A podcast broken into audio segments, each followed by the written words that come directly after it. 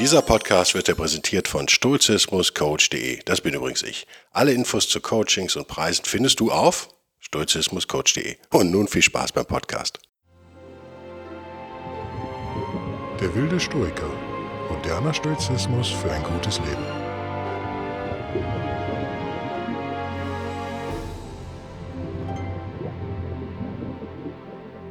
Hallo und herzlich willkommen zu einer neuen Ausgabe von der Wilde Stoiker. Mein Name ist Guido Bellberg. Das Thema heute Glück. Ein wichtiges Thema. Für die meisten von uns ein entscheidendes Thema. Der provokante Titel dieses Podcasts, Warum du kein Recht hast, glücklich zu sein. Lasst mich anfangen, bevor wir auf Stoizismus kommen oder meine persönliche Art, Stoizismus zu interpretieren beim Thema Glück, ähm, diese These ein bisschen zu erklären, oder anders zu formulieren, lass mich die These mal so formulieren. Dein Streben nach Glück führt dich am Ende ins Unglück. So ist es, glaube ich, verständlicher. Manchmal ist es sinnvoll, wenn man die Sachen so ein bisschen von der anderen Seite betrachtet. Ich nehme immer ähm, Richard Dawkins Buch als, als Aufhänger dafür, das egoistische Gehen. Ich weiß nicht, ob ihr das kennt. Ich werde hoffentlich daran denken, das auch im Buchclub von der Wilde Stoiker De zu verlinken. Das ist ein interessantes Buch. Ich bin mir nicht sicher, ob ich es jemals ganz gelesen habe. Wenn, dann ist es schon Ewigkeiten her. Für mich allerdings entscheidend damals die umgekehrte Denkweise. Also wir denken ja normalerweise, gerade wir Nicht-Biologen, Nicht-Wissenschaftler vielleicht sogar, über Evolution nach, dass der Stärkste sozusagen da überlebt, jetzt mal vereinfacht gesagt. Und wir gehen vom Individuum aus. Also die Evolution dient dazu, sozusagen dem Individuum zum Überleben zu verhelfen und ist nicht etwa das äh, nicht etwa dazu, der DNA zum Überleben zu verhelfen. Jetzt könnte man, dieser Titel ist etwas provokant, das egoistische Gen, man hätte es auch das unsterbliche Gen nennen können, das sagt Dawkins auch im Vorwort der neueren Ausgabe, ähm, ist aber nicht ganz falsch. Wir haben also sozusagen das Vehikel, also der Körper, das Individuum, das Lebewesen und wir haben den Replikator, nennt er das, glaube ich, jetzt aus dem Kopf gesagt, das Gen in dem Fall. Und beide streben sozusagen nach Überleben. Und es ist mal ganz schön, das von der Seite zu betrachten. Ich finde, das hat einen relativ hohen Erklärungsgehalt. Ich meine jetzt ja auch schon seit 30, 40 Jahren auf dem Markt, das Buch. Immer noch umstritten, immer noch gehasst, immer noch geliebt. Ein wichtiges Buch. Viele Dinge machen Sinn, wenn man sie aus äh, genetischer Sicht sozusagen betrachtet. Und für mich war das immer so ein bisschen, äh, wie soll man sagen, es hat mir so einen Horizont eröffnet, weil man eben so festgefahren ist in dem Denken normal auf das Individuum, vielleicht auch aus menschlicher Eitelkeit heraus über sich selbst gerne nachdenkt. Und nun kriegt man auf einmal das Gen, wenn man so will, die DNA als Fremdkörper in Anführungsstrichen vorgesetzt und sagt, naja, eigentlich geht es darum, eigentlich ist aus der Sicht der DNA ist dein, der Sinn deines Lebens, äh, dich, dich zu vermehren, die DNA weiterzugeben. Das ist sozusagen der einzige Sinn. Alles andere wenn du einen Roman schreibst und einen Film drehst und äh, ein Haus baust, ist äh, nice to have, ja, es ist nett, sozusagen, tut aber nichts zur Sache. Jetzt mal ganz vereinfacht gesagt, aber das äh, Buch ist durchaus nicht so negativ, wie ich das jetzt dargestellt habe, es ist eher positiv, weil es sagt, ja, der Mensch als, also jetzt wirklich Zusammenfassung von vor zehn Jahren, der Mensch als einzige Spezies sozusagen hat die Chance, sich über dieses Schicksal, dieses genetische Schicksal sozusagen zu erheben und Altruismus, Menschenfreundlichkeit, äh, sozialer Zusammenhalt und so weiter, das muss man halt lehren und lernen. Das ist nichts, was genetisch in uns sozusagen drin ist. Also jetzt mal ganz vereinfacht gesagt, lest es bitte nach und kritisiert mich und beschimpft mich. Lasst uns zurückkommen zum Thema Glück, das Thema des heutigen Podcasts. Was ist, wenn wir eigentlich das, wenn wir das Glück jetzt einfach mal so betrachten würden? Vielleicht mal andersrum betrachten unsere gewohnte Denkweise aufbrechen. Wie ist unsere gewohnte Denkweise? Ja, normalerweise gerade wenn wir jung sind, und das nimmt dann vielleicht im Alter so ein bisschen ab, je älter man wird, haben wir doch das Gefühl, dass wir so eine Art Geburtsrecht haben, glücklich zu sein. Und wenn wir unglücklich sind, dann ist das, äh, wird das so als Zustand wahrgenommen, der nicht okay ist. Also ein Zustand, der ähm, nicht normal ist sozusagen. Also glücklich zu sein ist Idealbild und Normalzustand gleichermaßen. Und das führt schnell zu der Einstellung, die viele Jugendliche haben, viele pubertierende Menschen, viele Leute, die nie erwachsen geworden sind, dass die Welt einem irgendwas schuldet. Jetzt ist es aber so, mein, meine These, die Welt schuldet dir überhaupt nicht. Ja? Du hast kein Recht auf Glück. Was meine ich, wenn ich sage, du hast kein Recht auf Glück? Denkt an die amerikanische Verfassung, The Pursuit of Happiness. Das Streben nach Glück als Menschenrecht sozusagen, als verfassungsverbrieftes Recht jedes Amerikaners. Ja, hier kommt es jetzt mal wieder, muss man sagen, auf Genauigkeit an. Man muss, man muss genau unterscheiden zwischen Glück und dem Streben nach Glück. Natürlich würde ich niemals abstreiten, dass du das Recht hast, nach Glück zu streben. Ich würde für mich persönlich nur meinen, dass du es dauerhaft jedenfalls nicht erreichen kannst. Denkt äh, an früher, guckt euch die Scheidungsraten heute an und denkt an arrangierte Ehen früher, die unheimlich lange teilweise gehalten haben. Warum auch immer, darüber könnte man jetzt Bücher schreiben, man könnte darüber reden. Äh, dass es ungerecht war, dass es unter Zwang war. Was man so hört, war das aber gar nicht immer so. Also, worauf will ich hinaus? Es gab durchaus arrangierte Ehen, die funktioniert haben. Das ist, war eine neue Erkenntnis für mich, als ich jung war, als ich das zum ersten Mal gelesen habe. Ich weiß nicht mehr, ob es in der Ethnologie war oder wo auch immer. Weil man natürlich, wenn man jung ist, ist man eher links und wenn man links ist, dann sucht man ständig Ungerechtigkeiten und so weiter. Und da, äh, ich bin ein Freund der Freiheit, wie ihr wisst, und gegen Zwänge. Und das ist natürlich ein Zwang, offensichtlich. Und 99 Prozent dieser arrangierten Ehen sind wahrscheinlich kreuzunglücklich. Aber interessant ist doch, dass eben, wenn man die Leute befragt, dass es Leute gibt, die glücklich sind innerhalb einer solchen Zwangsgemeinschaft, wenn man so will. Das war für mich auch neu. Und sagt uns auch ein bisschen etwas, nämlich wir streben nach Glück, wir suchen das Glück, wir meinen, wir hätten das Recht, immer glücklich zu sein oder doch die meiste Zeit. Aber wir können meistens, wenn man so rumfragt, können die wenigsten Leute Glück überhaupt definieren. Was ist überhaupt Glück? Das ist total schwer zu definieren. Jetzt kann man sagen, ja, Glück ist halt die Abwesenheit von Unglück. Das ist immer die einfachste. Da macht man es sich sehr leicht. Das ist immer das Einfachste. Logischerweise, wenn du gerade erkrankt bist, vielleicht auch lebensbedrohlich und schwierig und unter Schmerzen leidest, dann ist Glück so wahrscheinlich nicht möglich. Das ist klar. Also versucht sich da wieder so von hinten zu nähern, ein bisschen so wie mit dem Gen und dem, dem Mensch als Vehikel des Gens. Ähm, ich finde das immer so ein bisschen unbefriedigend, wenn man darüber nachdenkt, und es haben ja wahrscheinlich seit der Mensch auf der Welt ist und, und wirklich denken kann, denken wir über das, das Thema Glück natürlich nach. Man merkt schnell, es gibt kein kein objektives Ding Glück sozusagen. Man kann so ein Parameter, so ein paar Parameter kann man wahrscheinlich festhalten. Eben die Abwesenheit von Schmerz zum Beispiel ist, ist eine Voraussetzung für Glück. Ähm, Logo. Und man kann so andere Sachen noch festhalten. Also kein Mensch ist unglücklich, wenn er immer einsam ist, wahrscheinlich, aber ich möchte nicht ausschließen, dass es so einen Menschen auch noch irgendwo gibt. Also man kann sich so ein bisschen dem Ganzen nähern, aber es bleibt so eine schwammige Masse irgendwie.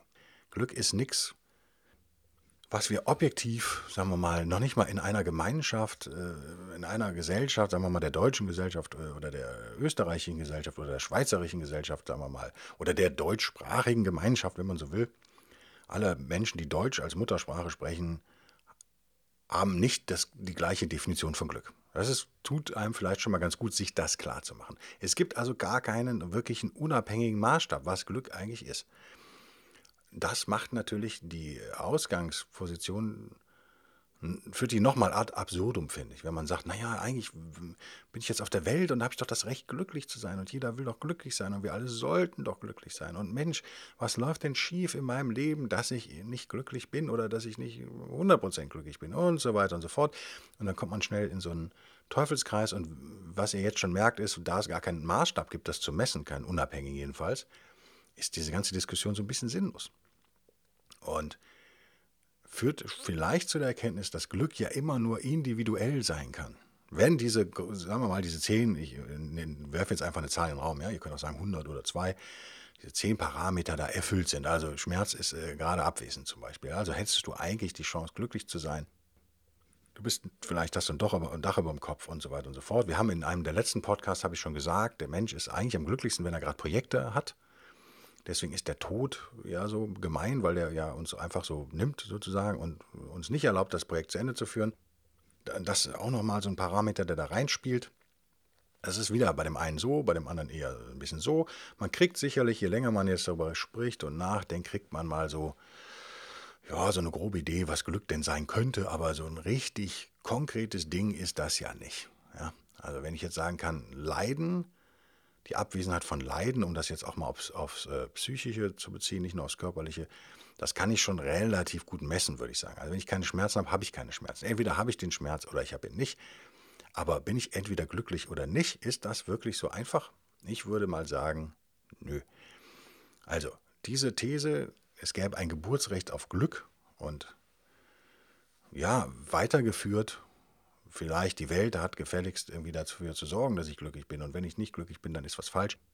Diese These würde ich komplett einmal zusammenknütteln und in meinen Papierkorb werfen und eine Gegenthese aufstellen, die da lautet, Glück ist nicht ein Normalzustand. Ja, ihr kennt vielleicht den Fachbegriff hedonistische Adaption aus der Politikwissenschaft und Sozialwissenschaft. Äh, was bedeutet das? Naja, das bedeutet, da gibt es endlose Studien, könnt ihr alles googeln. Ähm, lass uns beim Thema Geld bleiben, weil Geld ist halt messbar und ist so ein banales Ding eigentlich ja am Ende des Tages. Ähm, stellen wir fest, dass Menschen ab Summe X sozusagen, also bis zur Summe X werden sie glücklicher, wenn sie mehr Geld haben. Sagen wir jetzt mal keine Ahnung, 100.000 Euro im Jahr verdienen, dann sind sie, äh, werden sie glücklicher. Also jemand, der 100.000 Euro im Jahr verdient, ist glücklicher als jemand, der 40.000 Euro im Jahr verdient. Und das hört dann aber irgendwann mal auf. Die 100.000 habe ich übrigens jetzt willkürlich festgelegt, aber es ist irgendwie so um den Dreh. Vielleicht waren es auch 80.000, 70.000 oder 20.000.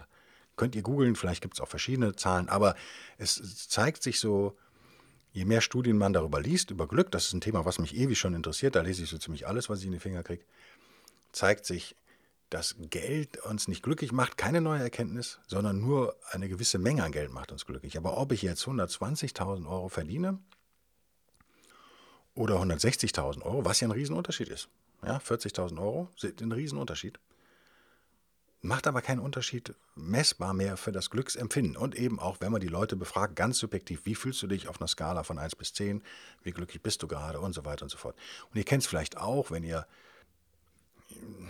um nochmal auf das Thema Projekte zu kommen, ihr sucht gerade ein neues Auto, dann ist die Suche ist eigentlich das, was einen so wow, fiebrig macht oder ihr wollt ein Haus bauen und eine Familie gründen und so.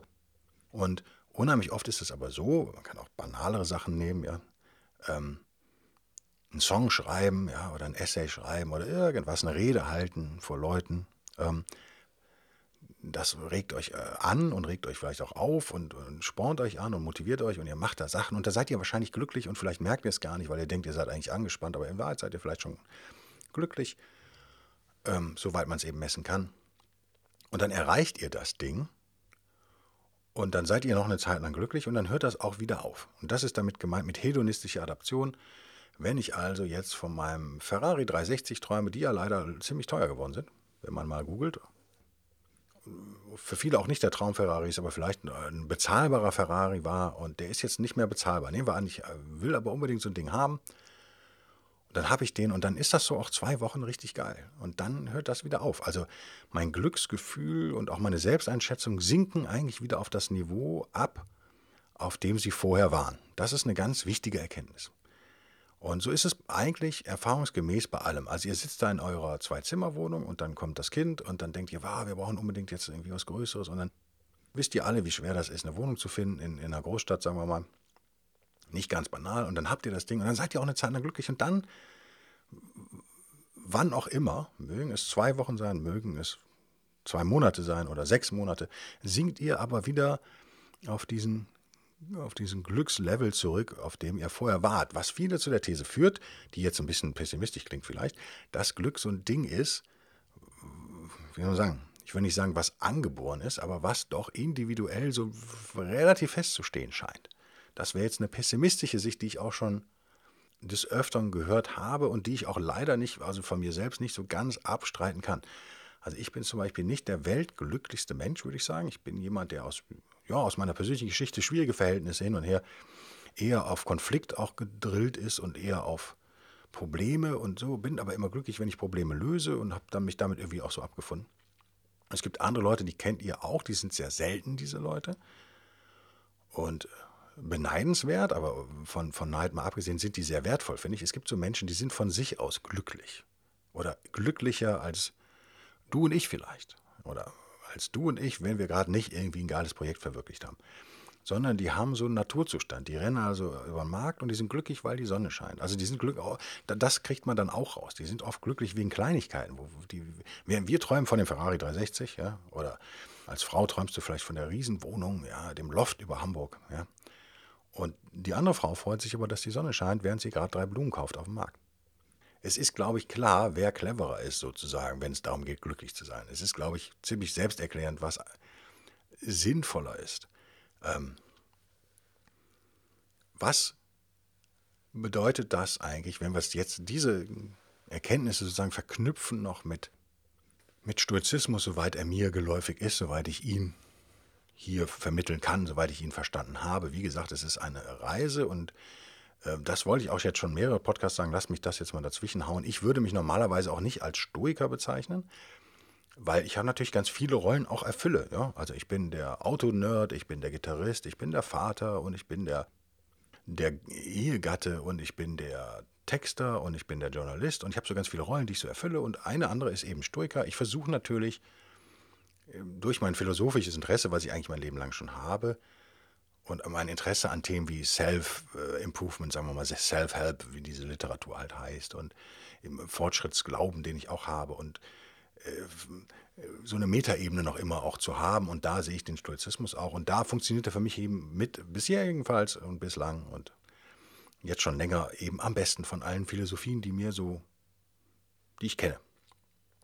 Deswegen würde ich mich aber nicht auf diese eine Rolle beschränken. Aber Stoizismus liegt für mich darüber.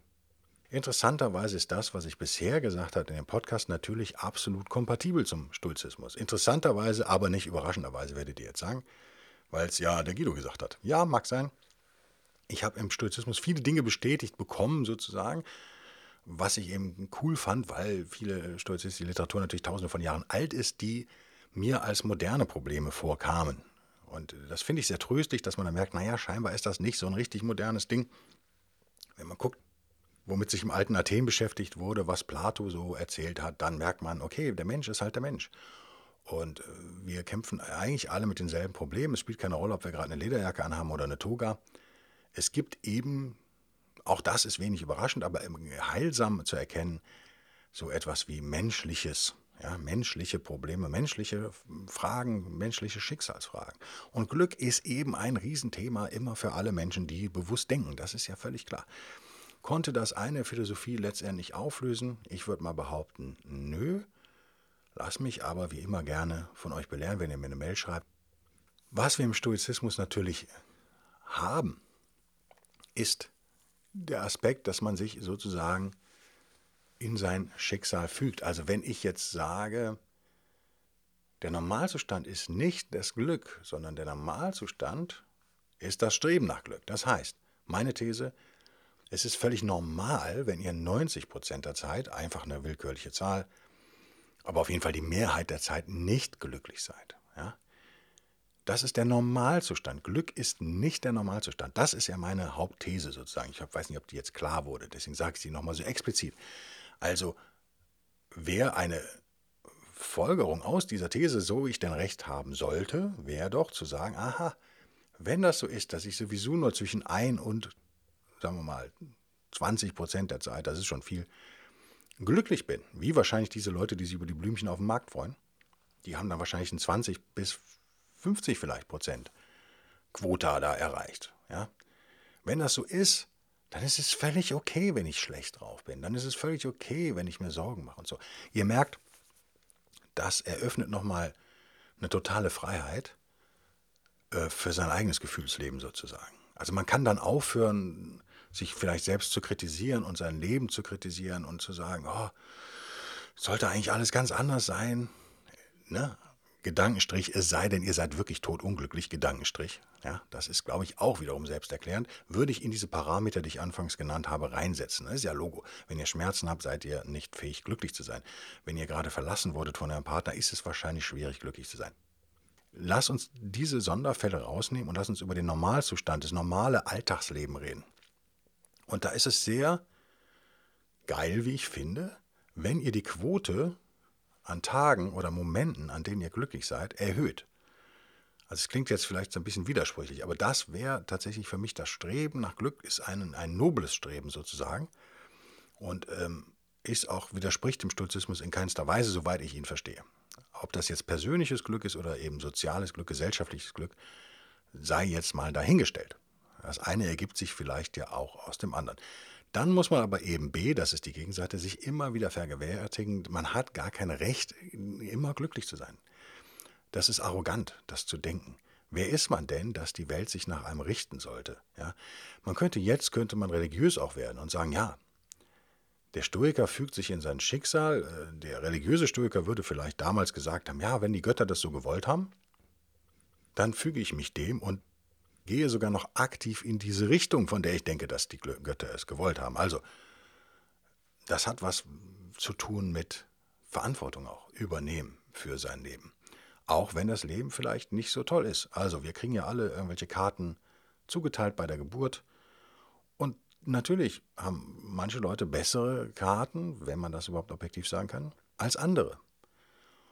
Und dann können die froh sein, die die besseren Karten haben. Aber ihr, die ja vielleicht nicht die besten Karten bekommen habt, könnt euch sagen, ja, das ist mein Leben. Und das ist quasi die Ausgangsposition, auf die ich gestellt wurde, auf diesem Spielbrett des Lebens, wenn ihr so wollt. Und nichts daran ist erstmal gut oder daran schlecht, sondern ich habe diese Karten und jetzt spiele ich dieses Spiel so gut wie ich eben kann. Das wäre eine sehr stoische Herangehensweise. Und ich halte die für sehr heilsam, therapeutisch auch heilsam. Man muss dazu keine Götter bemühen übrigens, ne? muss auch kein Universum bemühen oder Schicksal. Der Stoiker, der alte Stoiker macht das natürlich teilweise. Der eine mehr, der andere weniger. Ähm, auch da sage ich immer, das ist nichts Verwerfliches. Wie gesagt, ich behaupte immer, wir haben so eine Art Religionsgen. Ich bin eben eher Agnostiker, slash Atheist, wenn, wenn ihr so wollt. Aber ich sehe schon, dass das einen Überlebensvorteil bietet, wenn man äh, eben etwas hat, was größer ist als man selbst. Das wäre aber ein Thema für einen anderen Podcast. Und hat auch übrigens was mit Glück zu tun. Also das Thema Glück wird uns auch, genau wie das Thema Wut und so weiter, wird uns öfter begegnen in diesem Podcast. Lass mich vielleicht an der Stelle mal eine Zusammenfassung versuchen, damit das nochmal geballt kommt. Der Stoiker ist sich, glaube ich, bewusst, der alte, äh, antike Stoiker sowieso, und die modernen auch, dass das Leben, wie soll man sagen, kein Ponyhof ist. Und dass Dinge passieren werden, Prämeditatio malorum, habe ich im, glaube ich, letzten Podcast gesagt oder im Corona-Podcast. Es macht Sinn, sich das Negative vor Augen zu führen. Es macht Sinn, sich auf das Negative vorzubereiten. Es macht keinen Sinn, davon auszugehen, dass man immer glücklich sein sollte und das positive Denken einem da irgendwie hilft sondern der Stoiker ist ja da auch sehr realistisch. Bei aller Esoterik, die es da manchmal auch gibt, aber es ist doch eine sehr realistische Herangehensweise. So, lass uns ein Fazit ziehen. Ich behaupte, du hast kein Recht, glücklich zu sein, aber du hast ein Recht, nach Glück zu streben. Das ist eben ein Unterschied. Ich behaupte weiterhin, es gibt kein Geburtsrecht auf Glück. Es wäre toll, wenn alle glücklich sind. Es wäre toll, wenn alle gesund sind. Es wäre toll, wenn, wenn niemand verlassen würde. Es wäre toll, wenn jeder im Lotto gewinnt. Ja, wäre vielleicht nicht so toll, Stichwort Inflation.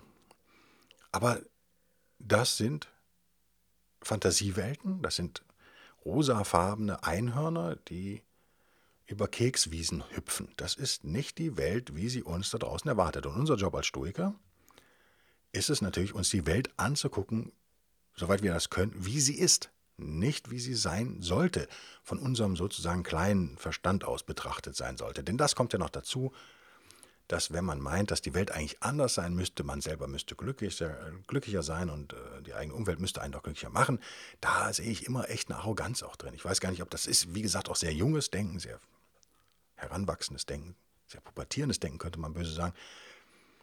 Da, da würde ich keine Vorwürfe, jungen Leuten würde ich da keinen Vorwurf machen.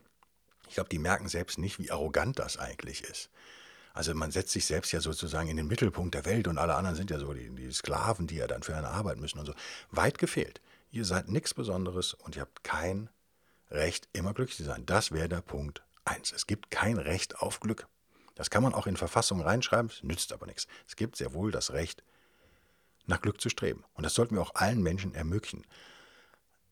Am Ende, das wäre Punkt 3, bevor ich auf Punkt 2 komme, lass uns Punkt 2 kommen, schnell abhaken, ist einfach, denkt mal darüber nach, was Glück eigentlich ist. Es ist vielleicht hilfreich, sich einen Zettel zu nehmen und Stift und aufzuschreiben, was euch ganz konkret glücklich macht. Ihr könnt mir das auch mal mailen, das wird ja auch anonymer dann vorlesen oder sowas. ist vielleicht auch mal interessant, wie jeder das anders definiert.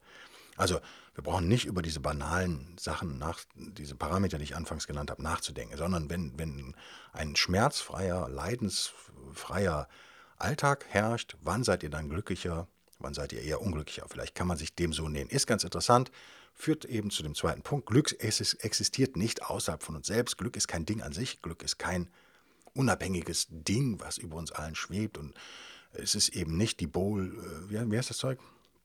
Die Bowle, in die jeder seine Tasse hält. Ne? Macht man das so mit der Tasse oder mit so einer Kelle macht man das, oder? Ich fand es immer etwas unhygienisch, eine Bohle. Vor allem die Leute, die ihre Nuckeltasse dann da so reinhalten. Deswegen bin ich kein Freund von Bohle und ich glaube auch, sie gibt mächtige Kopfschmerzen. Deswegen bin ich erst recht kein Freund von Kohle. Äh, Bohle. Kohle mag ich schon, aber Bohle nicht.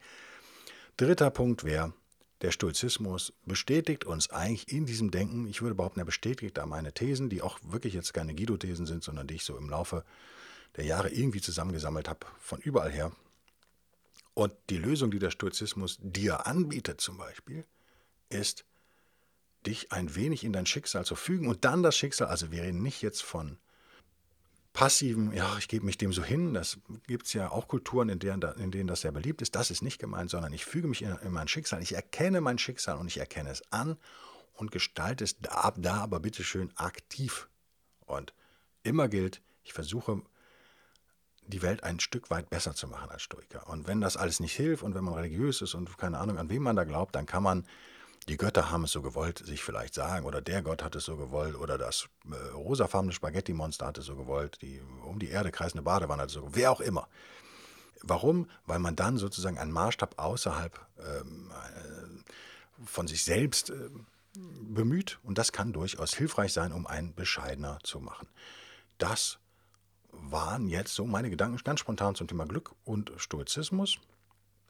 Und mini, mini, mini, mini Fazit, das war, worüber ich mich freuen würde, wenn ihr das aus diesem Podcast mitnehmt, dass ihr vielleicht ab heute dem Glück so ein bisschen skeptischer begegnet, dass ihr euch klar macht, das ist ein flüchtiges Ding, das ist jetzt hier für ein paar Minuten bin ich mal glücklich. Ein paar Minuten wäre schon viel übrigens.